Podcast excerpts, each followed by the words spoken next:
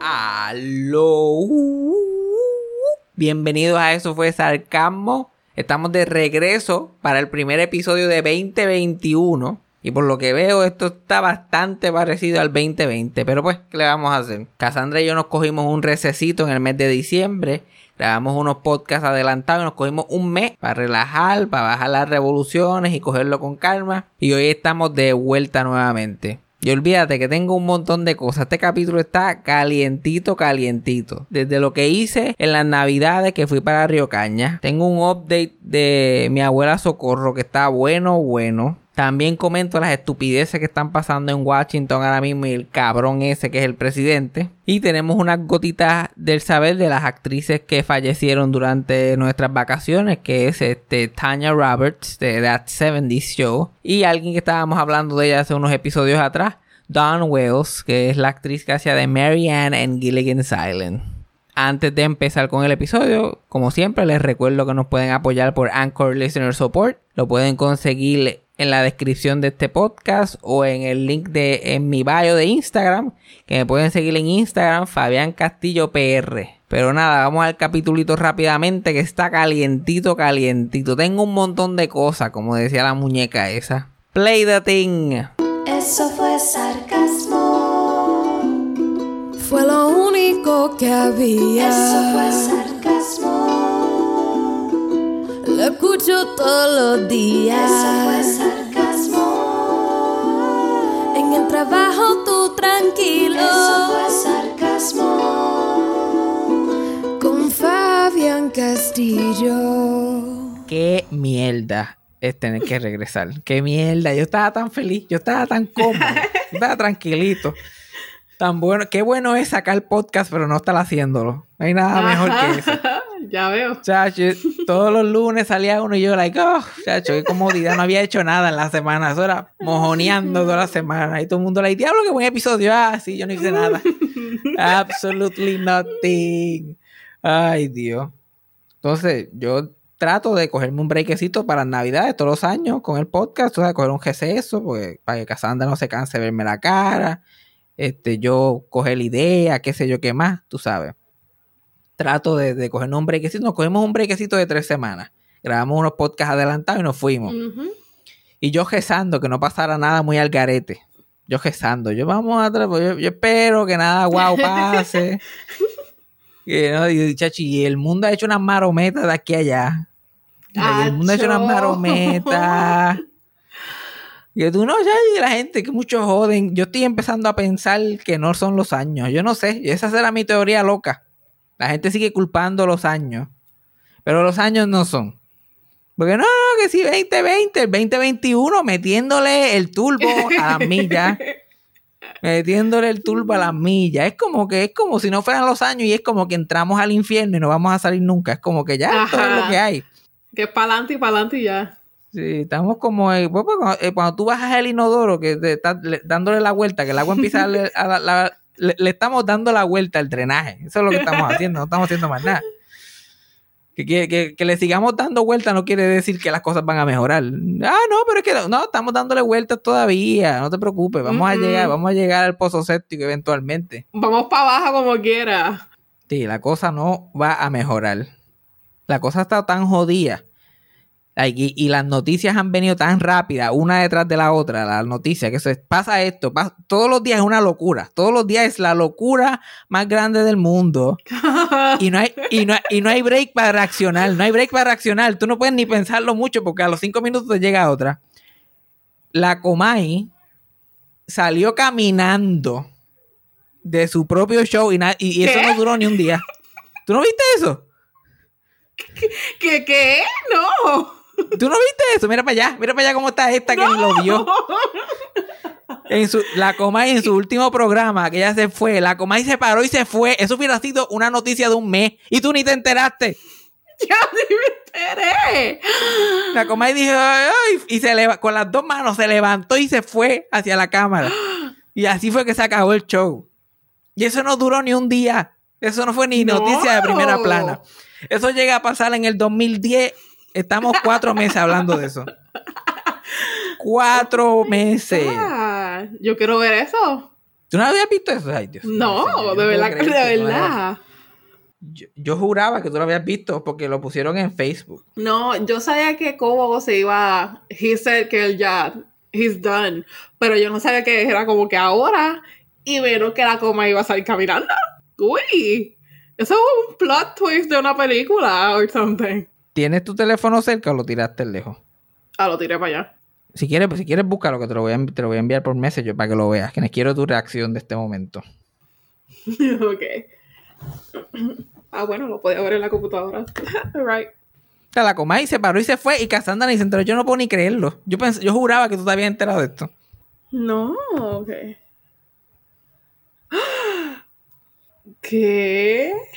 Y ella ahí con sus gafas y looking up, chin up. No, no, la, la, la pendeja es que para hacer ese efecto de cámara que le quedó, que le quedó tan cabrón, obviamente no es la Comay real, no es la Comay que siempre está ahí sentada, no es la misma muñeca. Entonces, la Comay, la Comay está todo el show hablando, hablando, normal, qué sé yo qué más. De momento, ese es el último segmento. Y de momento, la Comay parece o que le metieron un tubazo en la cara o que le sacaron como cinco muelas en el, en el commercial break porque tiene la boca hincha. La Comay está hincha, literalmente. La Comay está hincha. Y entonces, la Comay no habla. Ahora la Comay no habla. no, habla no dice Rocky. nada. No dice ni amén, su último segmento. Y, y- y ya entendemos por qué tiene las gafas puestas todo el tiempo. La cabrona está ciega, porque Rocky la lleva de la mano. y, y cagá, y cagá. Ella, ay, ay, mío, ay. Ciega, sorda, muda, y, y con, y con Rocky de mano. Eso pasó y tú ni te enteraste. Yo- Eso no duró ni un día.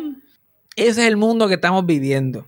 Ese es el mundo que estamos viviendo. Este, también quiero darle las gracias a, a Tanya Roberts, la actriz Tanya Roberts. O sea que aquí en eso fue Sarcasmo odiamos a la gente que se muere antes de tiempo, la odiamos.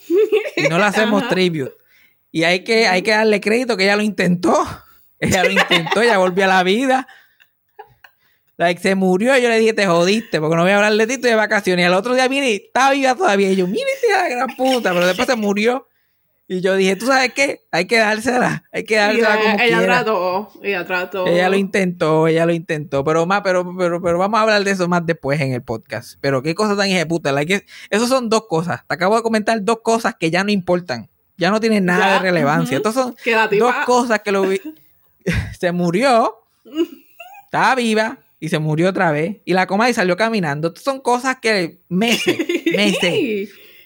El, el Manny Manuel, hasta los memes de Manny Manuel duraron como tres días. Mi- eso, ya, eso sí, porque eso sí lo vi y yo, ay, eso, eso ya 2020, eso ya no importa. Sí, no, ya el mundo va demasiado rápido. like, el mundo va a las mil. Ya esto es like, uff, esto no para. Esto no para. Pero yo, durante mis vacaciones, tratando de desconectarme de la locura, intentándolo, pues me- mis vacaciones me fui para Mayagüez, donde menos locura, donde menos locura hay, me fui con mi familia, Ajá. Sí. allá en Río Caña. Que después que ellos insiste, insiste que viniera para Navidad y que viniera. Y yo, pero usted no sabe que hay una pandemia ahí matando gente. Yo como que no, ven, que tipo... Y whatever. Mi tía y mis primos y mi abuela, pues ellas, ellos están siempre juntos porque ellos básicamente son una casa. Y los únicos invitados éramos yo y mi mamá, que los dos vivimos solos y, y- y trabajamos desde la casa, whatever. So yo like, fuck it. Podemos, yo voy para que no jodan más nada. Y yo quería saltarme como un animal también. Claro. Like, ese era el plan. Like, eso, era, eso fue lo que me, me dio esa última como que empujoncito para llegar. Porque esos pasteles... Lo cogí le metí. Estuve, estuve por allá. La cosa es que Cassandra sabe que yo al principio le dije, ah, voy a estar allá hasta que se despida el año. Voy a estar como, como, Yeah. como dos semanas. Y Cassandra, like, ¿en, se- ¿en serio? ¿En serio tú vas para allá dos semanas? Yo, sí, dos semanas. Mm. Muchacho, y cada vez que esa fecha se iba acercando, yo empezaba a apretar, yo empezaba a sudar, yo, ay Dios mío, señor. La otra vez, la otra vez me, me quedé cuatro días nada más, que es lo más que me había quedado en siglo, porque yo normalmente estoy tres. Me quedé cuatro días, por poco me muero. Ima- Imagínate tú, imagínate tú, más de eso, eso pujé, creo que estuve como, como cinco días, como quiera, me tiré un maratoncito. Ajá. Un maratoncito. Mi tío me dice, chacho, tú tienes una babilla, tú tienes una babilla. Y yo como que, pues, hacer las navidades por allá. Pero la suerte es que mi mamá me consiguió Edibles. Ajá. Ok. Yo, yo estaba con Edibles, so yo terminaba, después de la, toda la locura de mi familia, yo ya yo a las 7 estaba cejando, pero tengo sueño, me voy a acostar, nos vemos. Y me zampaba uno, muchacho, y me ponía a escuchar el podcast y eso me iba en otra dimensión. Y fue tan surreal porque mi mamá, este, mi mamá no vivía en Río Caña hace ya varios años, porque nosotros nos mudamos, estábamos en el monte, pero un poquito más cerca del pueblo. No estábamos en Río. Caña, estábamos en Batelle, que era un poquito más cerca de la civilización. Estábamos a 10 minutos del pueblo y a 10 minutos de Río Caña. Estábamos ahí en el, en el crosshairs. Pero mi mamá vendió la casa, una casa grande ahí, exagerada, ella solamente vive sola ahora, y se fue para la casa que nosotros teníamos en Río Caña, en medio del monte. So, yo iba a vivir en Río Caña, en mi casa de la infancia, infancia, por primera vez desde el 2004-2005, quedarme en ese cuarto. O sea, ese cuarto fue el que me vio nacer, básicamente.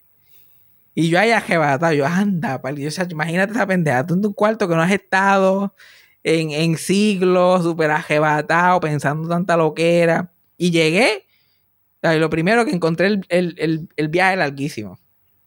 Y llegué, y no había agua, a empezar, rompiendo. Yo que soy del pueblo, yo que soy del pueblo ahora. Llego, ay, no hay agua, y ya empezamos. Qué bueno. Yo, yo viajé como, como 14 horas, lo que se sintió como 14 horas. Para venir todo sudado y apestoso. Mira, aquí hay un galón, mete mano ahí. Uy. A galoncitos ahí, a galoncitos. Clásico, porque allá cuando yo era chiquito nunca había agua. Y entonces, por eso fue que nos mudamos, porque nunca, no había agua por 6 o 7 meses allí, cuando yo era chiquito. Y mi mamá se cansó y este, se mudó para un sitio que había agua. Y el momento que nos mudamos, el problema del agua se acabó. Y hubo agua por todos por, por esos 15 años, más de 15 años, whatever, estuvimos fuera. Mi mamá se muda y esa semana se va el agua. Ay, Dios mío. Y no hice más que llegar a ver a mi abuela Milagro. Bueno, tu mamá llegó aquí. Cuando tu mamá se fue, se acabó el problema del agua. Y no ha hecho más que mudarse para atrás y ya se ha ido el agua dos veces. Ya, ya, ya, ya mi mamá estaba pelada por todo el barrio. Y, camina, y caminaba. Y caminaba por el barrio y me encontré con la hermana de mi abuela. Oye, tu mamá se mudó para que hacer el chiste. Mi mamá ya la tenían pelada a todo el mundo. Ya es culpa de mi mamá. Y yo, nieto, ustedes se pueden mudar. Ustedes se pueden mudar de aquí, ¿ok? Ellos no, ellos no entienden que ellos se pueden mudar. Ellos no, no, no ven que tienen opción. Pero gracias a Dios que volvió. Gracias a Dios que volvió y pasamos na- pasamos las navidades chévere. Yo la pasé bien. Era medio extraño porque, tú sabes, ellos estaban allí. Yo me quería saltar. Yo no cocino. Yo, like, yo casi no cocino. Y esa comida buena de Navidad casi nunca lo experimento. So, me quiero saltar, quiero llenar el tanque de pastelas con, andul, esa ensalada de papa que hace mi tía. Tú sabes, yo quiero llenar el tanque para el año. Y ellos están como que, ¿quieren más? Y yo, "Eh, sí, quiero más. Y por, el, y por el otro lado mi mamá, nene, pero hace que eh, estás gordo, mira, a ver. que-". Entonces por el otro lado mi mamá otra vez, ¿quieres más? Y yo, pero, y yo estaba como que, eh, ¿estoy gordo o quiero más? Like, uh, mm, decídanse. Ellos todos pelándome de que estoy gordo, pero me ¿quieres más? Y yo, tres, cuatro platos. Y me los, después que me los servían, ay Dios mío, ¿cuántos platos te comiste? Te comiste cuatro platos. Ay, madre querida, ¿cómo tú te vas a comer cuatro platos? Y yo, ¿pero quién me los sirvió si yo ni sé dónde está la cocina? ¿Quién me los sirvió? Entonces yo ahí, ya- ya- ya- ahí, ahí empezó la lógica de Río Caña a afectarme. Yo ahí ya empezamos. Ya empezamos. Empezamos. Y, y, y mi abuela Milagro, fíjate, está de lo más bien. Es la única persona que conozco que la pandemia le ha venido bien. Que le ha caído como anillo al dedo. Porque ahora mi mamá se mudó ahí al lado de ella otra vez. Mi tía siempre está ahí al lado de ella. Todo el mundo está en la casa de ella metida todo el tiempo. Mi mamá no, no, no está trabajando. Like, ella está en las papas. Chacho, ella Ujú. está en su momento. Pero, pero por otro lado, siempre hay algo de que quejarse. Siempre hay algo de que quejarse. Y ella estaba encabronada porque no, no se ha podido recortar en la pandemia. Y tiene ese pasurín, olvídate. Y, ese, y, ese, y yo, yo creo que ella es como Samson, el pelo que le da sus poderes mágicos, porque mientras más largo está, más jode. Ese- eso es lo que le- ahí es donde está la fuerza.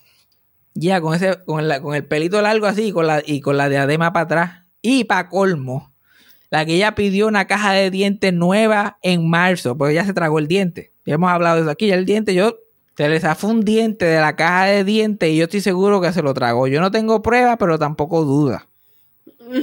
Y entonces por la fucking pandemia no le han podido dar esa caja de dientes, ya va, la viran para atrás, le dicen, ok, y todavía no tiene esa, no tiene esa caja de dientes, ya está mella. Todavía, con unos dientes de al frente que le falta de abajo. Y con el pelo largo. Y esa mujer que está en changa, esa mujer estaba tan insoportable. Que ella no quería ni salir en fotos de. Navidad. Ella no quería ni que la miraran, porque ya estaba, yo uno, uno, tras, uno, uno tras que es viejo, que es feo, y ahora también sin recortar y, y mellao. Yo siempre quise ser una vieja. Yo siempre quise ser, mira, yo siempre quise ser, si iba a ser una vieja, una ser una vieja como que elegante. Que esas canchanchonas de esa, una vieja como que ahí, pero, pero una vieja ahí hecha una mierda, y rápido ahí se agita. Rápido ahí se agita. No, no me ya, uno sordo, uno ciega con este pelo. Y yo, ay, Dios mío, ya empezamos. Ya empezamos. Pero es que cualquiera, imagínate, imagínate. Yo estaría, yo estaría igual. Uno, uno, uno tratando de verse y, y- y todo el mundo con la cámara en Navidad, porque rápido ellos se compraron las pijamas, las clásicas, Ay, todo el mundo se compró las pijamas. Ajá. Esta tía tuya me compra esta porquería tan fea que me tengo que poner. Voy a ponerme algo bonito. Le no en pijama. ¿Cómo uno va a salir a la gente en pijama? Y eso todo, todo, todo, todo era un problema, todo era una situación. Pero con todo eso la pasamos bien, no la pasamos mal. Like, yo te estoy, eh, like, esto es mi abuela como en dos. Esto, esto, esto es mi abuela como que Ujú. un día fácil. Pero no la, no la pasamos tan mal. Y me jalté como un animal. Y la pasé bien en Navidad. so- so no, no, no, no me puedo quejar. Y ahora, lo mejor de todo es que ahora no tengo que volver. Está Thanksgiving, ya se acabó. Desaparecerme hasta Thanksgiving. Hacho, pero vivir, vivir esos días en Geocañas como que me trajo para atrás ese mundo. Like, tú no escuchas nada, no pasan carros, ese aire limpio. Like, sí, Ajá. sí, like- like, hay muchas cosas buenas de vivir. Y si no fuera que el internet es una mierda y se va al agua. Y si no fueran por esas dos cosas, yo, yo me le metería a Geocaña. Me escondo así en una montaña. Tampoco es que voy a visitar a mi familia todos los días, pero me escondo en una montaña. Como el Grinch. Eh, literal, como el Grinch. Que yo, yo soy el Grinch de todo. Yo soy el Grinch de la comedia. Yo soy el Grinch de Geocaña. Yo soy el Grinch de Texas cuando estoy allá. Yo, yo- yo soy el Grinch donde me pongan. Donde me pongan, yo soy el Grinch. Oye, debería, deberíamos, debería aprovechar y darle un update a la gente de Socojo, de mi abuela Socojo, ya que estamos aquí. Porque ella, ella el, el, el jebulúe, donde, donde habíamos dejado todo este escándalo de mi abuela Socojo era de que ella este, tiene demencia y necesita estar supervisada todo el tiempo. Y este, ella tenía dinero, como que tú pensarías que ella tenía dinero, porque ella tenía dinero en el banco, como que para ir pagándole a la gente que eso, pero de momento no había dinero. Y mi tía estaba como que pues, se jodió todo. Yo gasté todos los chavos, o vamos a ponerla en un asilo y vamos a, a vender el, el cajo, que es lo único en la herencia que le tocaba al lindón. Y vámonos que tarde. O sea, todo el mundo ya estaba todo resuelto, ¿verdad? Pues y yo, pues, pues, tuvieron que vender, tuvieron que vender el cajo, porque literal, para que mi abuela tuviera dinero en el banco para poder seguir bregando. Después me jodí. Y, pero yo tuve que seguir metiendo. Eso era, de- se, la, se la llevó para Florida y ahora ella es la que la está cuidando. Pero eso, meses de lágrimas de sangre. Yo tuve que estar como por lo menos cinco meses llorando, gritando, pataleando, jodiendo a esa gente. Y ellos poniendo 20 mil excusas que no pueden porque esto, que pueden no. Y mi abuela que no, que, que este es el momento que menos ella molesta en la historia. De que esa mujer jodía con cojones. Este es el momento que menos ella jode. Ella está ahí por ahí. Lo único que tiene que estar con ella, eso es lo único. Tienes que estar con ella al lado de ella. Eso, eso es todo el, el- el problema. Entonces, está cabrón que la, la que maneje, ella maneja a los chavos, ella es la que está a cargo. Pero ella no es la que está pendiente a ella. ¿Y cómo, cómo eso funciona? Sería lindo eso. a ver, ¿Qué voy a hacer yo? Yo mudarme para allá con ella y estar con ella, pero la que maneja a los chavos es la otra y es la que toma las decisiones. ¿Qué clase de exacto. Y tú eres el que va a hacer el trabajo. Ajá, yo, mira, llévatela, llévatela, ¿qué estás esperando? Llévatela. Después de estar jodiendo y llévatela y llévatela y llévatela, y insultando a esa gente y amenazando. La cosa es que este, los castillos, yo, el, el lado tostado mío es de madre, de parte madre. Y los castillos no saben lo que es. Ellos, ellos no saben con lo que están bregando. Ellos no saben con lo que están bregando. A mí se me metió el milagro, que ellos no, ellos no saben lo que es el milagro. Y yo estuve jode que te jode, muchacho. Y eso era una cosa. Y entonces, todo lo hacen mal. Like, todo, todo, todo. Y también es que yo estoy encabronado, pero es que todo, todo lo que hacen me caga la pinga. Todo, de cualquier dirección, todo es como que. Ay, Dios mío, señor, paciencia. Y, y- y- y- y lo más cabrón es que las cosas se ven de, tan- de lejos, las cosas se ven de lejos. Porque mi abuela, ah, que la van a poner en un asilo. Todo esto es lo que estoy escuchando meses y yo, jode que te jode, y jode que te jode. No, no se puede hacer nada. Y esto, no se puede. Y esto, no se puede. Y esta otra cosa, no se puede. Y que que- vendieron el cajo. Y vendieron el cajo a un buen precio. Lo vendieron y sacaron un par de miles de pesos. De momento hay chavos en la cuenta otra vez. Ay, ahora mi tía se la quiere llevar. ¿Qué clase de cojones? Ahora que hay chavos Ay, otra vez en el banco, mi tía se la quiere llevar. Qué casualidad. Qué clase de casualidad. Pero yo olvídate, yo mejor ganamos. Llévatela. Llévatela. Y aunque yo tenga que, que, que cejar los aeropuertos aquí, no va a virar para atrás. Yo lo siento. ¿Tú quieres los chavos? Entonces, mira, son, son- mira que sí son tan lindos. Ellos, la verdad, que, que ellos de verdad no saben manejarme a mí para nada. Porque yo me lo imagino, especialmente mi papá, que es Mr. Paz.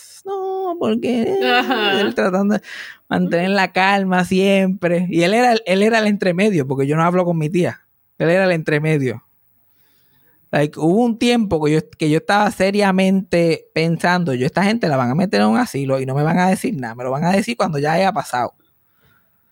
Porque ellos no es como que, ah, no es como que yo tengo razón o, ven mi punto de vista o, o qué sé yo qué más, es como que, ay, es que este es muy emocional, no le digan nada porque se altera Ujú. bli, bli, bli, vamos a hacerlo y después yo poco a poco se lo digo, tú sabes, bla, bla, bla.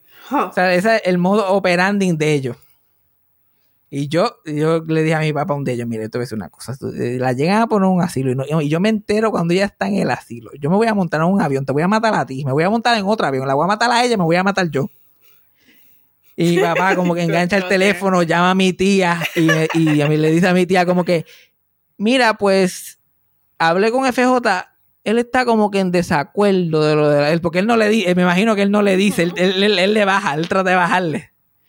Mira, es como que él está de desacuerdo con lo del asilo y qué sé yo qué más. Ah, no, pero es que no se puede porque bla, bla, bla. Y él, y él va donde mí, yo, mira, dile a sacar el cu-". Y después, le- mira, FJ, pues. mi pobre padre es el entremedio de todo el asunto. Pero finalmente, como vendieron el carro, ¿no? y lo escúchate, y, y la cosa es que mis teorías son hacer 100% acertadas. Ay, Dios mío. Porque la, última vez que yo salí, que yo fui, eh, que yo usé ese carro, porque yo fui y usé ese carro para moverme por Mayagüez, y que sé yo que más, yo dejé mi tarjeta de débito de ATH en el cajo y no me di cuenta. Como tengo otra tarjeta de débito, pues no me di cuenta. Y la dejé ahí, pasaron meses. Literal, me fui para Texas, viré para atrás, pensaba que estaba aquí o qué sé yo. Y un sábado me, me escribe mi papá y me dice, mira, encontraron tu tarjeta en el cajo de tu abuela. Y yo, pues, whatever, quemen la bota, la corta, qué sé yo, ya yo, ya, ya yo resolví y qué sé yo qué más. No me dicen más nada. Ellos encontraron la tarjeta porque lo estaban limpiando porque ya lo habían vendido. Lo vendieron, Ay, le dieron los mío. chavos, no dijeron nada. No, porque es que no, porque es que él va a hacer un show, porque el cajo, like, mira, ¿qué carajo voy a hacer yo? Si, si, si voy a dejar a mi abuela embrollada porque ustedes sean unos cabrones, like, hello. Yo, yo tengo un poquito de conciencia, vendan el jodido cajo sin total. Pero díganmelo, ¿por qué no me van a, a decírmelo? Y eso pasa el sábado, venden el cajo, lo limpian, hacen todo. El martes, estoy hablando yo con mi papá, yo lo llamo a él, ah, ¿qué hace? ¿Qué estás haciendo? Y él, y él tira por ahí, así por encimita, ay, mira, y vendimos el cajo, ah, sí, lo vendieron, que bueno, ¿por cuánto? Por tanto, bli, bli, bli, sí, ¿cuándo fue eso? Pues el sábado. Y yo, pero mire qué lindo. Y cuando pensaba decírmelo a mí, ah, no se lo digas, no se lo digas al emocional, no le digas al que tiene, el que tiene sentimiento, al que le importa lo que le pasa a la abuela o no. No se lo digas a él porque se pone problemático rápido. Esa, esa, esa es, la, esa es la lógica de ellos. Entonces, de momento, de un día para otro, de 0 a 100, vienen con que, ah, ok, ahora se va para Florida. Cuando los chavos ya están en el banco, pues ahora se va para Florida. Ajá. Ahora, ay, Dios mío, es que la gente. ¿Qué uno va a hacer? Los chavos, el dinero corrompe. El dinero corrompe y ellos tienen que estar bien primero que todo el mundo. Pues mi papá viene para Puerto Rico porque tiene que firmar para la casa, porque la, la- la casa es de mi mamá, cuando se fue para Caña, está a nombre de los dos todavía. Mi papá tiene que venir a firmar. Ujú. Pues viene y ahí mi tía dice, pues llévatela. Cuando la pandemia está en el pico, cuando la pandemia está en, en- en Sí, su apogeo. ajá. Pues tráetela para acá, para Florida y bli, bli, bli. Y mi papá, pues, vino y se la llevó y qué sé yo qué más. Chachi, mi papá vino como por dos días. Eso fue, vino, filmó y al otro día se fue con, con mi abuela para Florida. Y sacar a una mujer que no ha salido como en nueve meses, que tiene demencia, a un, a un maratón, que es guiar de Mayagüez a San Juan, para ir de San Juan a Florida en un avión. De que es un, es un maratón y es una pendejadita difícil. Sí. Esto sin sumar que estamos hablando de Socojo Morales. Eh, eso, sí. Mujer con demencia, no salió nueve meses. Añade por encima que es Socojo Morales la que va. Y tú tienes una, tú tienes una combinación ahí mortal. Y mi pobre padre tiene que meterle a toda esta situación. Y eso es empacando cosas y, y todo el mundo pensando en 20 mil cosas, porque ellos piensan en todo. En todo lo que pueda posiblemente pueda pasar, empacan, hacen todo bli, bli, bli yo que, que todo lo que hacen me tiene loco, que ya estoy peleando, que si el COVID, que si todo, ya estoy peleando por todo. Entonces mi papá hace el viaje, qué sé yo qué más, baja por, por Ponce, obviamente, cuando, porque llega al aeropuerto San Juan a Puerto Rico, va por el aeropuerto de Ponce. Yo le comento, sí, coge por Ponce porque es más rápido. Por arriba te vas a tardar más. Luego, Ujú. Coge el agresivo y todo eso, vas a coger un montón de luces, te vas a tardar, te lo digo. Pues él planea todo y qué sé yo qué más. Empaca, sale súper temprano ya hace todo. Y le da con, con parar en Manatí, porque hay una amiga de él que él quería ver que está en Manatí. Dice, ah, pues salimos temprano y paramos en Manatí. Yo la veo cinco minutos y después seguimos. Pues él calculó, parece, con el tiempo de coger por Ponce, en vez del tiempo de coger por allá, y, y metió esa visita por ahí y el día completo se la atrasó. Y ahora eso es a toda máquina. Él tenía que ir a devolver el carro que había alquilado Ajá. que eran otros sitios. De ahí coger una guagua al aeropuerto, de ahí hacer todo el check-in y toda la pendeja. El aeropuerto que estaba explotado y lleno para después montarse en el avión. Of course. Se atrasa, el vuelo es como a las una y media y él está a la una en el sitio de devolver el cajo. Y él está like, a- a- completamente atrás. y hace el jebulú y qué sé yo qué más. Y mi abuela como que, ¿qué está pasando? ¿Qué estamos haciendo? Porque ella no quiere que la dejen sola ni cinco minutos.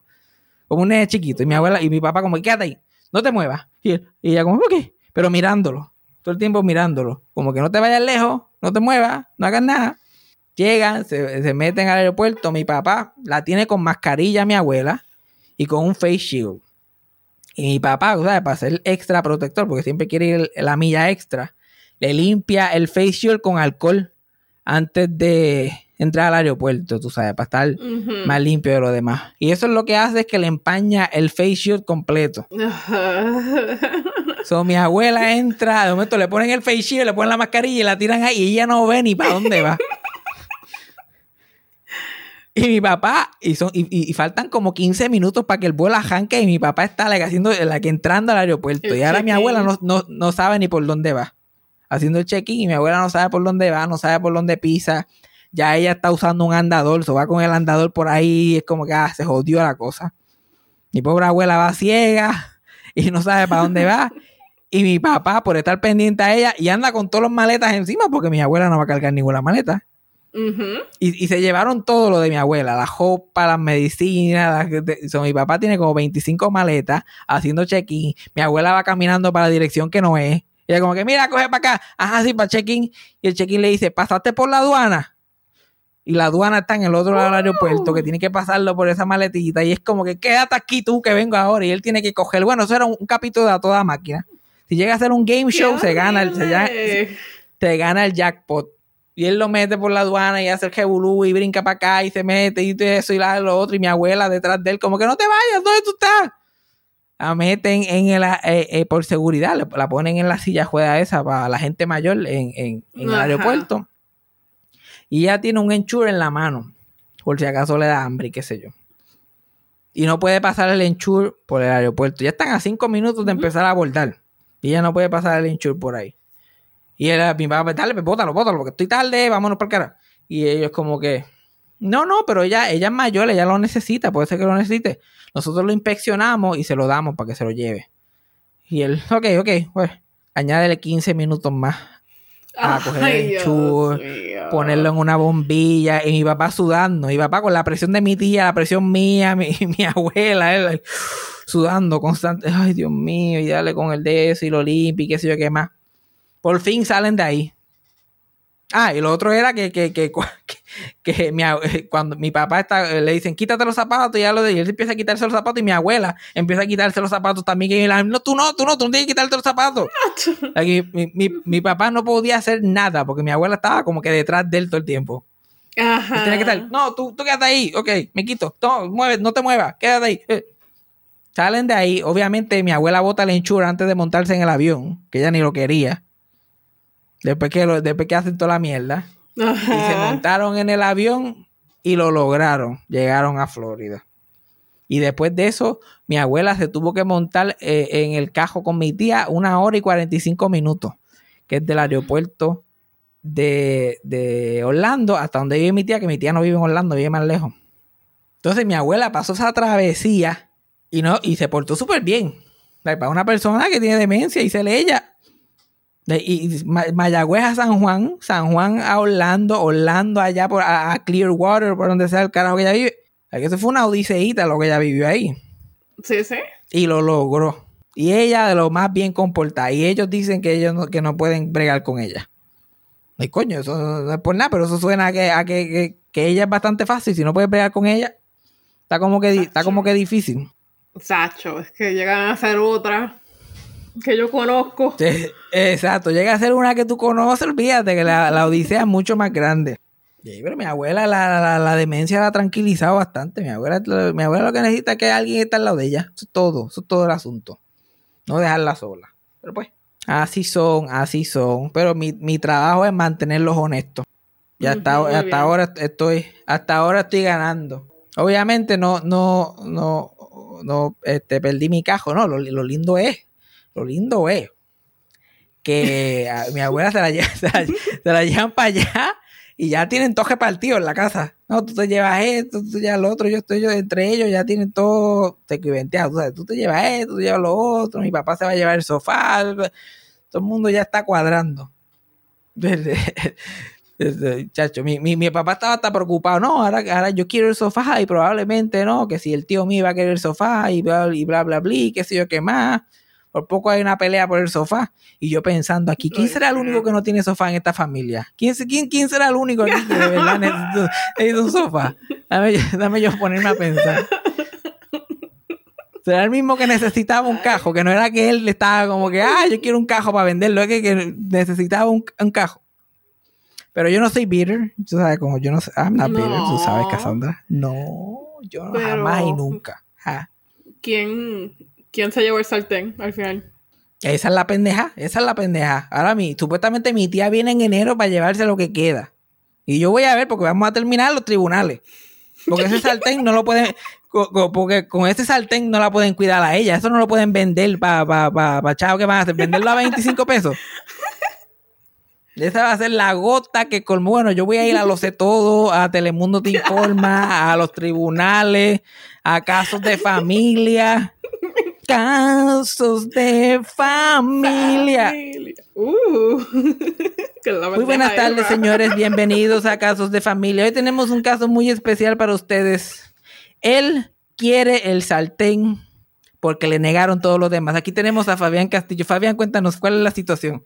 Mira, esto es cara de culo, porque no hay otra palabra para definirlo. Este, mira, Judy, y me perdona que use la palabra cara de culo, Judy Grace, pero es que ese es el coraje que siento en este momento. Esta gente se saltaron con la cuchara grande por años del dinero que mi pobre abuela había trabajado toda su vida. Y yo estaba tranquilo, porque yo asumía que cuando la cosa se pusiera mala, ellos iban a chupar el limber. Pero cuando llegó el punto de chuparse el limber, no se la querían llevar. Y ahí que yo tengo problemas. Entonces, se llevaron mi, mi herencia, que era un trapo de cajo, un Yari del 2007. Cualquiera diría que es la gran cosa. Cualquiera diría que es la gran cosa.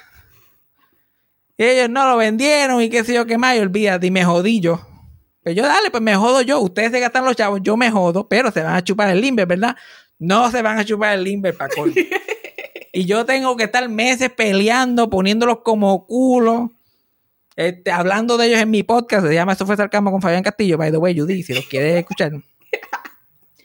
Y después vienen ellos, para colmo, mira, yo tenía solamente un, un- un regalo de, de- para mí, de, que, de consolación. Y era un sartén que no necesitabas tener como que aceite ni nada, que no se pegaban las cosas.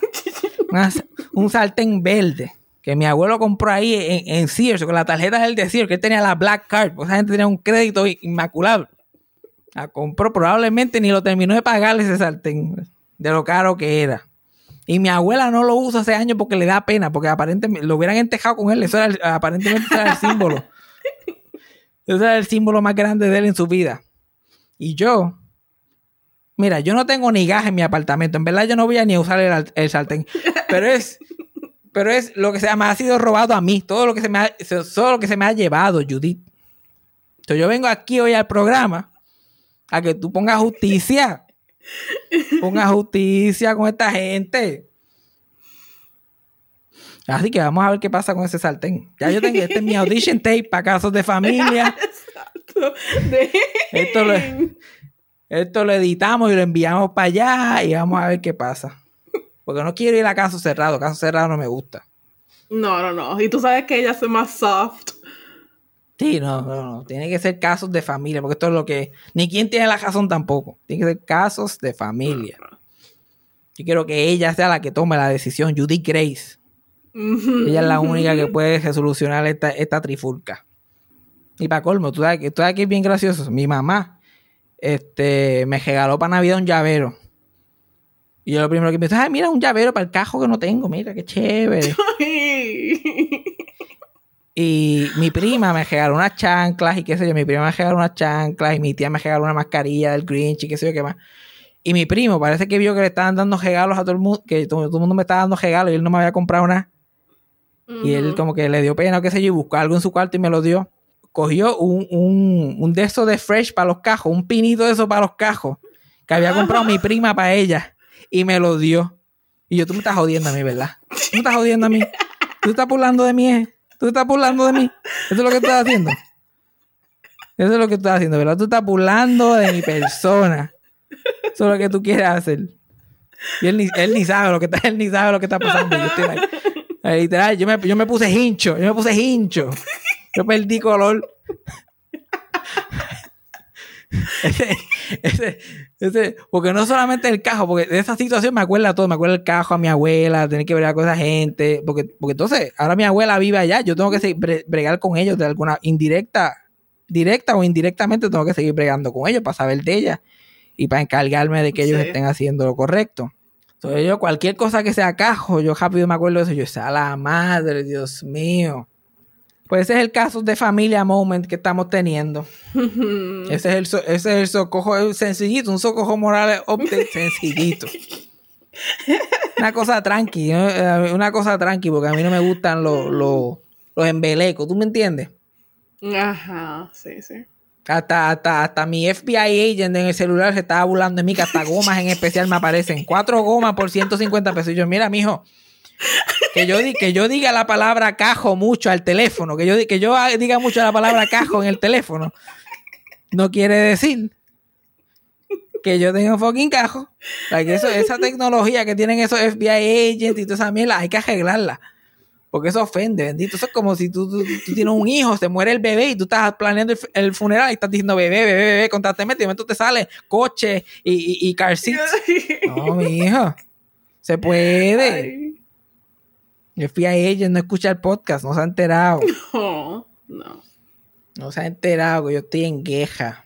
Pero pues, después que me, después que cuiden a mi abuela bien, que se aprovechen. Que se aprovechen, que se lo Después que cuiden a mi abuela, se lo merecen. Se merecen el sartén verde, olvídate, que se joda. Yo todavía estoy cuadrando con Judy Grace, pero que se lo lleven, que se lo lleven. Si tratan a mi abuela bien, que se lleven el sartén también, que se joda. Total. Lamentablemente esa casa de mi abuela es bien pegada, porque esas casas en el pueblo son como que bien pegadas una de la otra. No es como en el campo, que las casas son bien lejos, son bien pegadas. Porque si hubiera sido despegada, yo le hubiera pegado fuego a esa casa, like, el momento que mi abuela se fue completo. Me hubiera dado ese BPD de momento, me hubiera sonado bien sonado y yo hubiera cogido gasolina. Yo, tato, ¿Is this what you love? Esto es lo que ustedes le ponen tanto valor a esta mierda. Vamos a pegarle un fosforito rápidamente. Después que me llevo el sartén, obviamente. Eh, le echo gasolina, me llevo el sartén, le echo gasolina y le pego fuego. Y me hago unos huevitos fritos ahí con el fuego de la casa. y no tengo que echarle ni el spraycito para que no se peguen. Eh, pues no puedo. Flex. Eh, lamentablemente no, no, no puedo hacer eso. So, pues que le vaya bien, que metan mano y que hagan lo que tengan que hacer. Ay, señor, pero hay un 20 mil cosas que hay que discutir en este podcast. O sea, hay como 20 mil cosas que hay que hablar. Hay que eso que pasó, eh, en, que está pasando en Estados Unidos. Yo me quedo bruto. Eso me deja a mí con la boca abierta, estas revoluciones de morones que se dejan llevar por este otro morón. Y yo lo encuentro fascinante porque yo, yo soy, yo soy, yo, yo soy testigo. Yo he sido testigo de lo que esta fiebre política puede hacer a la gente. La gente olvida todo. La gente se, se- se involucra tanto. Like, mi, mi mamá no se ha metido en un, en un capitolio a dar bofeta porque Kiki José yo no se lo ha dicho. Porque no ha incitado a la violencia. Ajá. Ya, Porque si se lo dicen, lo hace. Like, ella es una de esas personas que están y tan involucradas que si le dicen vamos a matar a dos o tres, ella sabe, lo- ella se, se, se- se- se mete ahí en ese jebulú y cuando viene a ver se jodió todo. So- so, yo tengo hasta cierto nivel de empatía con, esa, con esos bujos, con esos jacistas morones que se metieron al Capitolio y que algunos días hasta se murieron. Tengo empatía por ellos, tengo empatía por, empatía por sus familiares. Imagínate tú, la madre o el padre tuyo y tu tío, tú estás viendo de momento aparece él allí, haciendo encante allí, porque, porque el candidato que ellos tenían perdió. El candidato que había hecho un desastre perdió y ellos estaban allí jodiendo. Y la gente los deja Ay, entrar, no, que, que eso, que y- y los policías los dejan entrar porque los policías son los es la otros. cosa. La policía, ¿cuántas veces hay que decir que la policía no vale un chavo prieto? Y hay que, y esa gente no hacen nada, no hacen nada, solamente matar negros y causar escándalo donde no tienen que hacerlo. Aquí, fíjate, muertos, pintados en la pared, no hacen nada, no le importa. Tan, tan sagrado que ellos ven la- la- su, su país y sus cosas y que eso ya dejan que esos dos o tres huele bichos se metan y hagan encante. ¿Tuviste la foto de la vieja bien vieja esa que apareció en, en- en el sitio ese, en el Capitolio? Ajá. Que tenían que hasta ayudar. ¿Cómo esa vieja llegó allí? ¿Cómo esa vieja puede pasar? Ay, mira. Y la gente trepándose en escritorio. A mí me encantó la tipa esa que la mataron. Le metieron un tiro a una tipa ahí. Esa, tipa pagó, pagó un pa- me imagino que sacó tiempo libre de su trabajo. Pagó un pasaje, pagó estadía, se metió allí, rompió la ley a nombre de ese cabrón, le metieron un tiro y la mataron. Y Donald Trump, como ahora tiene eh, eh, la soga al cuello, está claro, no, esos son unos criminales, eso no tiene nada que ver conmigo. La que ese cabrón te negó. Tú cogiste una bala por ese huele bicho que todo el mundo te dijo que no lo hiciera, que la evidencia estaba clara que era un mentiroso, te mintió 90 mil veces. Pero tú, como no te gustan los Deidem y no te gustan los patos y no te gustan los negros, porque eso es todo, porque eso es todo lo que está escondido detrás de eso. Sí. Ya no, te, eh, usa, usa, usa, este tipo es el que te, el que te emociona, el que te da la cosita por dentro. Lo que, lo que yo, lo que yo, lo que yo siento cuando veo a, a, a, a qué sé yo, no puedo ni imaginarme a quién. Cuando tú ves a un Joe, a Joe Jones, like, ellos- lo que tú sientes cuando ves a Joe Jones, like, eso es lo que esa morona sentía cuando veía a Donald Trump. A Donald Trump. Y dije, ay, y la mataron. La mataron, esa mujer perdió su vida porque ese cabrón perdió las elecciones. Y él como que, pues, ¿Tuviste el tipo que murió de un infarto? no. La, ese policía, no. la, policía no le hizo, la policía no le hizo nada. Él fue, entró, tenía 55 años. Y obviamente cuando, lo, cuando después que se murió sacaron fotos de él en Facebook y él con dos o tres metralladoras y con dos pistolas en el, en el Ajá. pantalón. Y que vengan para acá, que yo le voy a enseñar a todo el mundo. Este tipo entró como Juan por su casa. Trató de robarse un cuadro que había en la pared. Y tenía un taser en, en el bolsillo. Y en el movimiento del de eso se, se dio un tase en las bolas. Y del tase en su pro- él mismo se, tase- se, se, se taseó en su propia bola y le dio un infarto y se murió. Ahí tú te imaginas ser la, la- tan, si- tan siquiera la exnovia de ese cabrón, la vergüenza. Ay, yo no voy a decir karma, pero. uh, pero está muy cerca. Eso pasa de caer, eso se, eso se cae de la mata, eso no es ni calma, eso es otra cosa, eso está a otro nivel. que tú, como un animal tan bruto, porque obviamente este tipo no es lo más brillante que hay, puede pasar, eh, puede pasar seguridad nacional como Juan por su casa, y él mismo se mató, ese mismo cabrón se mató. Y él mismo. mismo. Este es, el, Güey. este es el tipo de protestante que llegó hasta allí, hasta, hasta fucking, hasta el, el escritorio de Nancy Pelosi, básicamente. Que hubo otro cabrón que lo hizo. Ya, y lo arrestaron. Y y, y lo arrestaron y, y- con cargos de ay, alteración a la paz, que sí, que sí, mojonería. El tipo cometió un Ujú. acto terrorista. A Gio- George Floyd fue a una tienda con un billete de 20 falso y lo mataron. Lo, lo, lo, lo, lo- asfixiaron. Después le pusieron la, la jodilla en el cuello por 11 El minutos cuello. hasta que se murió. Y este cabrón hizo todo eso y alteración a la paz. Probablemente le da, le da una probatoria. Pero se jodieron, se jodieron porque el, gest- el gesto del mundo lo ha jodido. Ya están bajo investigación del FBI. Los, los que identificaron ese mismo día lo pusieron en un no-fly list por terrorismo. O sea, no pueden volar para atrás para tu casa. Ya muchos de ellos los están votando del trabajo. Todos estos fucking morones. Y Donald Trump, bien gracias. Como si la cosa no fuera con él. Pero, y lo lindo, lo más que me da gracia es que mi mamá no ha dicho ni esta boca es mía sobre el asunto. mis, mis, así no se protesta, mis PNP USA. No tiene, la que más sabe de política, la que escucha Noti 1 día y noche, no tiene opinión al respecto. Me metí a su Facebook hoy antes de hacer el podcast a ver qué había hecho, hizo un tembleque. Y el, y el post anterior fue que hizo ajo con dulce. Ahora ya no se involucra en política, ya no, no, no tiene opinión al respecto. No tiene nada que decir. Eso no es lo que yo no soy politiquera. Sí, eso no es lo de ella. Eso no es lo de ella. No, no, tanto que hablan del Donald Trump, ese es lo único que yo escucho. Tanto que hablan de ese Donald Trump, pero y era una estupidez siempre. Pero esto es culpa de la gente que normalizaron esa aberración que se llama Donald Trump durante los cuatro años.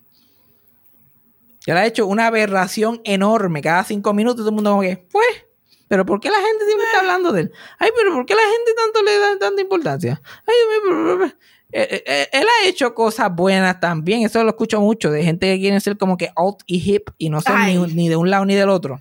Todo el tiempo. Todo el tiempo. No, pero él está haciendo cosas buenas para la economía. Hey, mi teleconomista, el cabrón que está en la, lleva la vida entera en la banca J. Mi teleconomista. Eso, eso es lo que dicen. No, él ha hecho cosas buenas, no, que sí, pe, pe, pe". Mira, ¿tú sabes quién hizo cosas buenas? Bill Cosby hizo cosas buenas, que son probables. Like, donó millones a su universidad, tenía un scholarship. Él cuando empezó a hacer stand-up y actual, puso como que a la gente negra como gente educada, quitó los clichés de la gente negra en la televisión, hizo un, de- de- un show de una familia negra que representaba, que eran profesionales. Antes de Bill Cosby, este, cuando los actores hacían este, stunt work, tú sabes que a veces hay stuntmen para hacer las cosas peligrosas este, en las películas. Ajá. Cuando era alguien negro, un actor negro, el stuntman lo que hacía era que se pintaba de negro, hacía blackface Oh, y hacía el stunt. Like Bill Cosby fue la primera persona que protestó y como era una estrella grande lo cambiaron. Like él hizo cosas buenas, pero adivina que violó más de 60 Adivina mujeres. Las drogó y las violó. So, todo lo bueno que él hizo no importa y debería estar preso por el gesto de su vida. Este fucking cabrón, que estas cosas buenas que yo no las encuentro. Yo no, no sé cuáles son estas cosas buenas que ha hecho Trump. Que tiene que ir fuera de, de- de llamarle a los mexicanos todos violadores, fuera de a- a acosar mujeres y tener dos acusaciones de violación y de acosar. Decir que su hija está bien buena y que quiere salir con ella. Y, este, in- incitar a la violencia y a la violencia de la gente negra. Dejar que la gente racista se quede con el canto. Hello, eh, dejar que casi medio millón de personas se mueran por el fucking virus este que ha acabado con el mundo. Votar el plan que Obama le dejó de la pandemia. Le dejó un plan, un play by play de que si hay una pandemia, porque las pandemias llegan cada fucking 100 años. Eso yo creo que es suficiente. Like, era para votarlo hace tiempo, pero no, la gente no. Pero todo- y lo que Mira. falta todavía, porque es más cosas, no es eso nada más. Y lo que falta es, imagínate tú. Imagínate tú, este, la lista es enorme. Y todos estos meses diciendo, yo no perdí, yo gané. Yo no perdí, yo gané. Y no solamente ganó, él dio pela. Porque es lo que él dice, landslide. Yo gané y por un landslide. Y para que tú veas lo que es dedicarse a un político, sea quien sea, sea Donald Trump, sea la Amy Ocasio esa, qué sé yo qué más.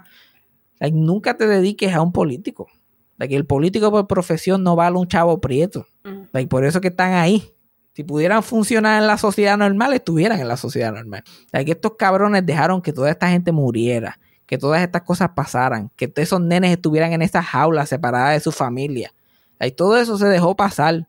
Y eso va a estar en la historia para siempre. ¿Cuándo fue que apretaron? Que ahora hay dos, hay dos o tres republicanos que están como que no, eso no se puede hacer, que sí o qué más. Cuando entraron gente a matarlos a ellos. Porque Donald Trump dejó que entraran a, a- a tratar de matar a los misma gente de su partido, porque lo- la mayoría de la gente que había eran republicanos. Hasta el vicepresidente tuvo que salir cogiendo el vicepresidente, que estaba con su esposa y con sus hijos allí, cuando eso pasó. Ahora es que la gente está como que, ya, los republicanos están like, diablo, esto como que se pasó. Twitter ahora está like, diablo, vamos a banearlo porque eso como que está al. Ajá. Ajá. Y Pence peleando con él también ahora. ahora. Y es como que, cabrón, ¿dónde estaban ustedes cuando, cuando le tocó a ellos, cuando le tocó a la élite? Ahora que es un problema. Esos cabrones que son todos. Pero que se cagan en la madre que los parió. Vamos a hablar de, de Tanya Roberts, bendito, que ella lo intentó. Ella lo intentó. Bendito. Se lo merece. Ella se murió. Se murió. Y después dijo, no, no, pero tengo que eh, durar por lo menos hasta, hasta por lo menos hasta el 11 de enero para que eh, Fabián pueda hablar de mí, tú sabes, por lo menos al 8 de enero, qué sé yo, morirme por ahí. Se murió, trató de vivir otra vez y se murió otra vez. Ella, su gran claim to fame es que en el programa Charlie's Angels, que Farrah Fawcett, que es la Charlie's Angels más famosa, que es la que de verdad fue el fenómeno, que solamente tuvo una temporada del show. Ajá. Y después pusieron otras y las cambiaron mil veces. Y ahí estuvo Jacqueline Smith, que después de eso lo único que hizo fue vender ropa en Walmart. Y, ve- y vestir a mi abuela por 60 años la- el- el- con el Jacqueline Smith Collection. y así sucesivamente. Tanya Roberts fue cuando ya el programa iba a empezar su quinta temporada. Y una de las actrices se fue. Y el programa ya estaba perdiendo rating como es. Porque hasta la gente, la gente se cansa hasta de tetas. Porque ese show era nada más que para ver tetas y curos ahí en, en bikini. Le, le decían Jiggle TV. Pero ya el programa ya la gente se había cansado. Pues trataron de ponerla a ella. Ella era una modelo. Ella era modelo, ella no había actuado. Trataron de ponerla a ella para que ella fuera como que la nueva Farrah Fawcett en la última temporada. Y la promocionaron y le dijeron, tú vas a ser la estrella, ahora qué, como quiera, cancelaron el show. Hizo una, una temporada de Charlie Angels y se fue a ajuste. Pero era bien bonita, so ella como quiera se, se- se mantenía por ahí, en los alrededores del show business. Y después de eso continuó haciendo películas, estas películas media mierda, estas B- lo que le llaman B-pictures, que no son blockbusters, son peliculitas baratas que se hacen por el lado. Y casi siempre enseñan tetas y culo para que la gente vaya a verlas. Pues ella se dedicó a eso, hizo dos o tres películas de eso. Fue una tipa estas de James Bond, fue una Bond girl en un punto. No sabía actuar para tres cabezas, carajo. Ok. ¿Viste? Ella, ella se debe de- de alegrar que trató de vivir para este homenaje. Ella no sabía actuar para tres cabezas, carajo. Pero como estaba bien buena, pues le daban break, la trataban de hacer una tipa de Bond y, y bla, bla, bla, bla, bla.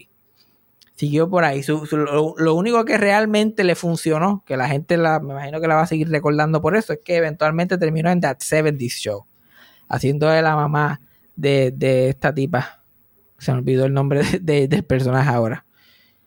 Dana, Dana Pinchia, Pinchiari, que se llama, qué sé yo. Ella hacía de la mamá que era media empty-headed. Y como el personaje de ella era como que brutita y como que media perdida, pues la- a ella no sabe el actual, como que le quedaba, porque ella estaba igual de perdida en, en vida real. El personaje como que le funcionaba. Y ahí fue que ella de verdad tuvo como que ese pool la gente, coño, esta tipa está haciendo un buen trabajo, ese personaje, esa era ella. Solo que la gente no sabía, esa era ella. Ella solamente decía las líneas. Pero ella no hizo el show completo, That, that 70 Show. Ella hizo como tres temporadas y renunció porque su esposo terminó enfermo, tenía una enfermedad ahí que lo que la había afectado, tenía una enfermedad terminal y ella renunció al show para, para cuidarlo a él.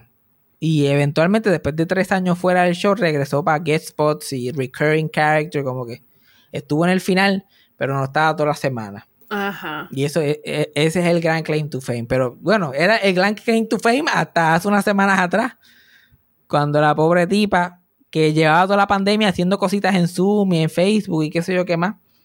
Y esto es puramente efecto del COVID. Esta tipa no la van a poner como, como que murió de COVID.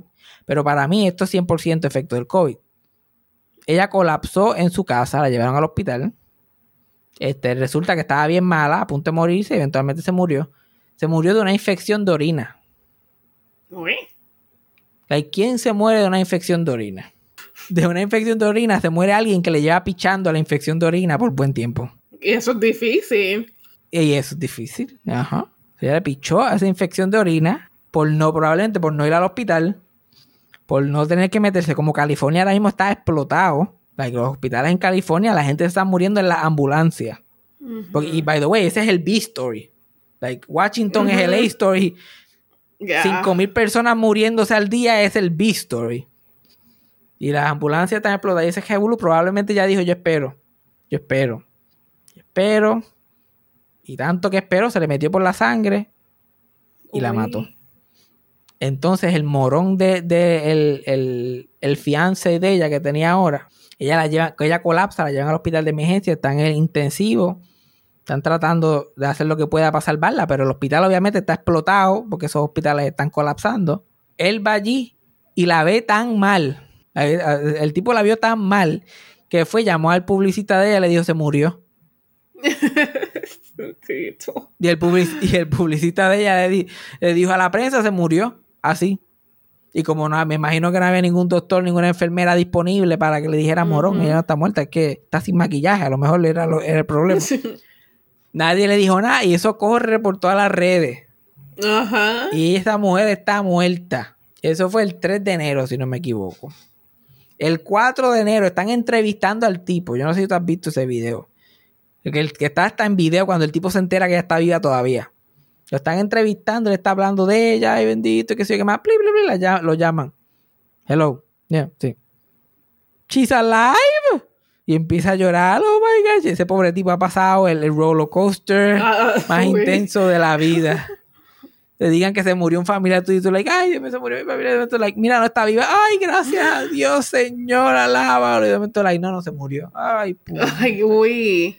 Uy. Entonces, el 3 la declaran muerta. Todo el mundo hace el de eso, el tribute de la pendeja y qué sé yo. El 4 por la- al mediodía está viva. Y la prensa empieza a tirar que está viva, qué sé yo, qué más. Ya ese mismo 4 a las 5 de la tarde ya se muere. Y la gente está todavía enterándose de que ella está viva. Cuando la gente se estaba enterando que ella estaba viva esa noche, ya ella estaba muerta otra vez. y la gente está viva, está viva, está viva, está viva. Entonces, como los hospitales estos están atrasados, no pudieron hacer nada. Y entonces el 5, cuando ya lleva un día muerta, que ah, by the way, ella se murió ayer. El día que, di- que dijimos que estaba viva, ayer se murió. Pero ya, eh, eso se, y todavía estuvieran haciendo memes de eso, pero imagínate tú, por lo que está pasando en el mundo. Exacto. Y eso es, ese es el gran problema que estamos viviendo ahora con esta pandemia. Que la gente picha a los hospitales, los hospitales están explotados, no hay break para darle atención a la gente. Porque no es que te dé COVID, si te da un infarto y tienes que llamar a una ambulancia y no aparece una ambulancia porque estás atendiendo gente. Y si tienes que hacerte una operación de la espalda, de momento apareces de la espalda o whatever, tienes que hacer una operación. Ah, no hay break, espera. Ujú. Tienes una emergencia, no, tiene que... Eso está jodiendo un montón de gente. Un montón de gente se está muriendo por esa pendejada. Porque le están pichando los hospitales y pende- esto no se ha acabado todavía. La gente se cree que esto se acabó, pero esto no se ha acabado. No. Y como está la cosa, no te sientas a esperar de que se acabe. Porque estas vacunas, yo no, las- no estoy viendo ellas. ¿Cómo es posible que cuando, yo me acuerdo cuando salieron las crocs, como en dos semanas, todo el mundo tenía unas putas crocs? Pero esta cabrona eh, eh, vacuna. Eso, eso no pasa. Like, sale un iPhone y todo el mundo lo tiene al otro día. Ajá. Ya. Salen Crocs, todo el mundo la tiene al otro día. Sale cualquier mierda. cual- y esas mascarillas, que eso cuando empezó la pandemia, y en el momento todo el mundo tiene una puta mascarilla. Tenían 16 y 8. ¿Por qué no hacen lo mismo con la vacuna? Hey, por ahí, tírenla, mándenla a pedir por Amazon, qué sé yo, yo me la pongo yo mismo. Vamos a acabar esto ya. Y alguien que estábamos hablando los otros días, cuando yo estaba por allá en Texas contigo, que estábamos hablando del show Gilligan Silent. La actriz que eh, hacía de Marianne, Dan Wells, se murió de COVID. Se murió de COVID-19, la pobre Marianne. Tantos años en esa isla, tantos años. Y viene a morirse ni que de COVID.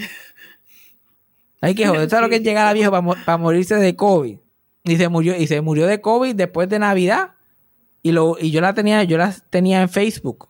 So, yo la veía postear mucho, ya posteaba mucho en Facebook y qué sé yo qué más. Lo último que la vi escribir es como que, bueno, espero que pasen toda una feliz Navidad y qué sé yo qué más. Yo la voy a pasar close con unas amistades, pero mascarilla, distanciamiento, ajá. Mm. Dos semanas después se murió. Uy, bendito. Me dio una pena con la pobre vía, porque está cabrón morirse de COVID. Tanto nadar para morir en la orilla. Y no sé, le, te- le tenía. eh, yo odio Gilligan Island. El programa es uno de los programas más estúpidos que podrá existir en la historia del mundo. El hecho de que de- de todas esas personas se fueron en un barco por un tour de tres horas y hay un boquete en el barco y se quedan en una isla desierta por, por el resto de sus vidas. Y por alguna razón la están pasando cabrón, haciéndolo todo de coco. Tienen a un científico. Tienen un científico que hasta le hace un radio, que ellos escuchan hasta radio allí, pero no puede arreglar el cabrón barco. Hacen, hacen una aldea allí de, de, de bohíos para que ellos vivan, hacen talent show. Habían hasta artistas invitados en la puta isla que llegaban siempre y se iban al final y, que se- y ellos no podían arreglar el cabrón barco. no. Y eran, y era este, dos millonarios, la pareja millonario, una movie star. Estaba Gilligan, estaba el skipper que era el capitán, estaba, y estaba Marianne y estaba el profesor. Bien ecléctico ese grupo que se tiró para ese Sí. Un, tu- diverse. un grupo ecléctico. Y era un, un tour de tres horas. Pero por alguna razón los millonarios tenían mudas de jopa con cojones. Ellos se cambiaban todos los días. Todos los episodios tenían jopa diferente. La movie star se puso un traje de una premier de gala. La cabrona andaba así por todos lados. De oro. De oro. Ella andaba así porque un movie star anda así. Así que andan los movie stars. Exacto. pues, Es raro que, que yo no veo estrellas de cine. Cuando están en Instagram, en, en la playa y eso, yo no los veo en trajes de gala. Qué extraño. Porque Ginger lo hacía. Ella estuvo con un traje de oro hasta que se murió en esa isla probablemente. Ay, Y, el, y, el, y el profesor, y un profesor que aparentemente lo sabía todo. Pues el cabrón se llamaba The Professor. Y el profesor era un experto en todo, menos en barco. En todo. Una vez a- hasta el equipo ese del- de los Harlem Globetrotters, el equipo ese de baloncesto completo llegó a la isla. Y el profesor, que se supone que sale inteligente, en vez de decir, mira, ¿dónde caras ustedes salieron? Vamos a montarlo en el barco. Hizo una cancha para que jugaran con Gilligan. Hizo una canchita para que jugaran con Gilligan. Ay, mira, llegó gente, llegó visita, vamos a hacer una cancha. Qué programa más fucking estúpido. Pero, eh, pero a mí ella me caía bien, pero por lo menos ella cogió esa fama y después que no le pagaron un chavo por las repeticiones y por el palo que eso fue en, en- cuando fue sindicado a diferentes estaciones y eso, que el canal hizo millones y millones de dólares, ellos no hicieron nada. Y ya se tuvo que dedicar el resto de su vida a, a ponerse la jopita de Marianne y a ir a convenciones, a pasar malos jatos con la gente. Pero ella por lo, ella por lo menos lo hizo con, con la mayor dignidad posible. like, por lo menos ella como que, ok, esto es lo que me toca, vamos a hacerlo bien, vamos a hacerlo con una sonrisa. Like, lo que es ella y la de I Dream of Jeannie, Barbara Eden, ellas dos, ellas como que si esto es lo que nos tocó, Ajá. vamos a hacerlo bien, vamos a hacerlo como se debe. Y ellas siempre andan por ahí con una sonrisa y en todos lados la invitaban como Marianne y ella, dale, vamos a hacerlo. No como la otra come mierda, la, la movie star esa, Ginger. Que es la actriz Tina Luis, que es una come mierda, que ya la llaman para un sitio y ella dice que sí, y cuando le dicen que es para Gilligan Silent dice que no. Y ¿para qué carajo te vamos a llamar si tú tienes como 90 años? ¿Para qué carajo más te vamos a llamar?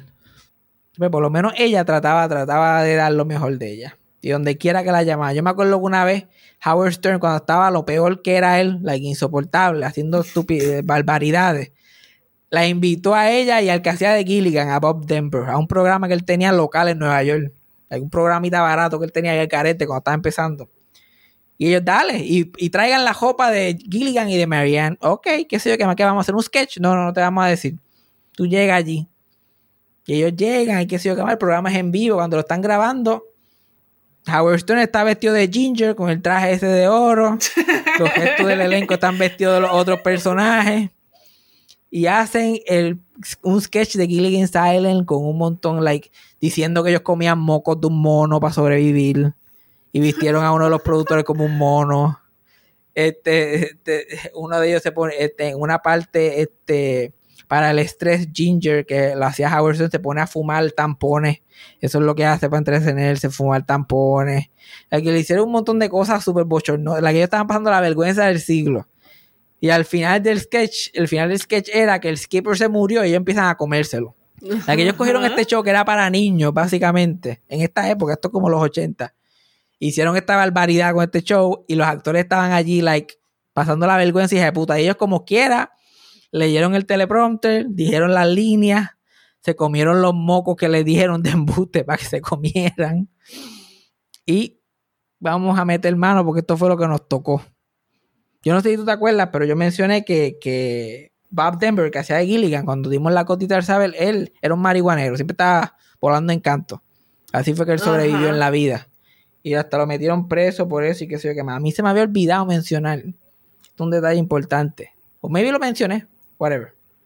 Pero este, ni me acuerdo, en verdad ni me acuerdo, no lo volví a escuchar. Pero este, una vez cuando él lo metieron preso, uno de los personas que era sospechoso de enviarle la droga a los federales de eso, que era Marianne, la actriz que hacía Marianne, Don Wells, le suplía la droga a, a- a Gilligan, se la enviaba por cojeo.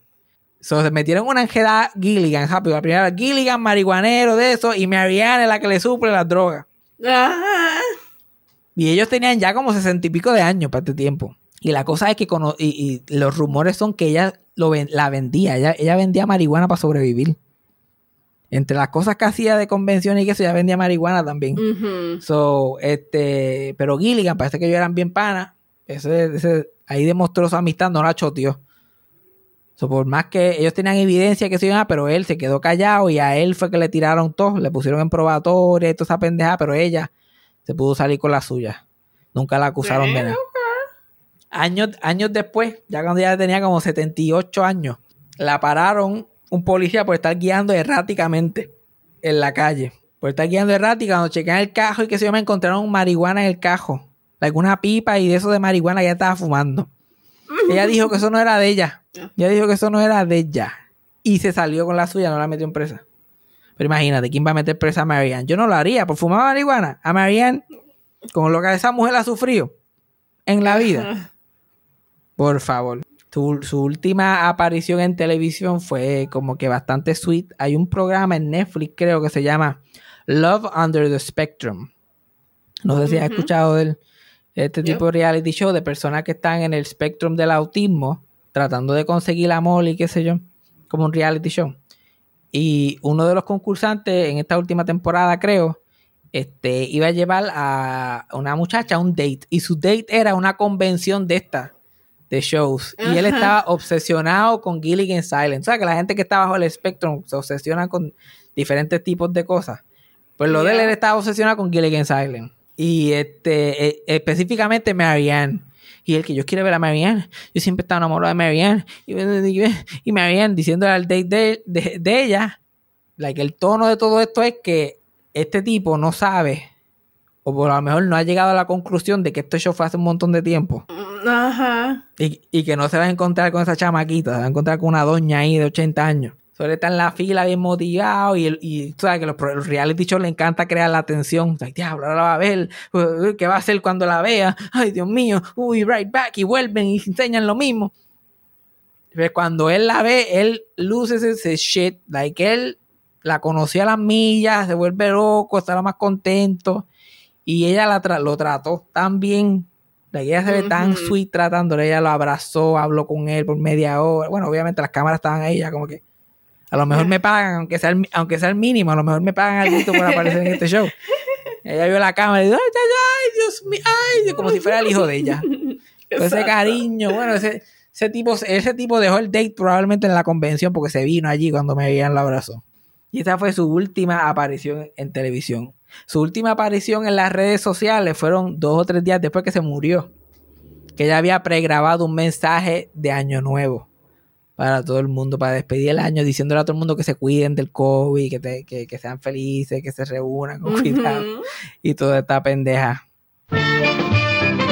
Just sit right back and you'll hear a tale, a tale of a fateful trip that started from this tropic port aboard this tiny ship. The mate was a mighty sailing man, the skipper brave and sure. Five passengers set sail that day for a three-hour tour, a three-hour tour. The weather started getting rough. The tiny ship was tossed.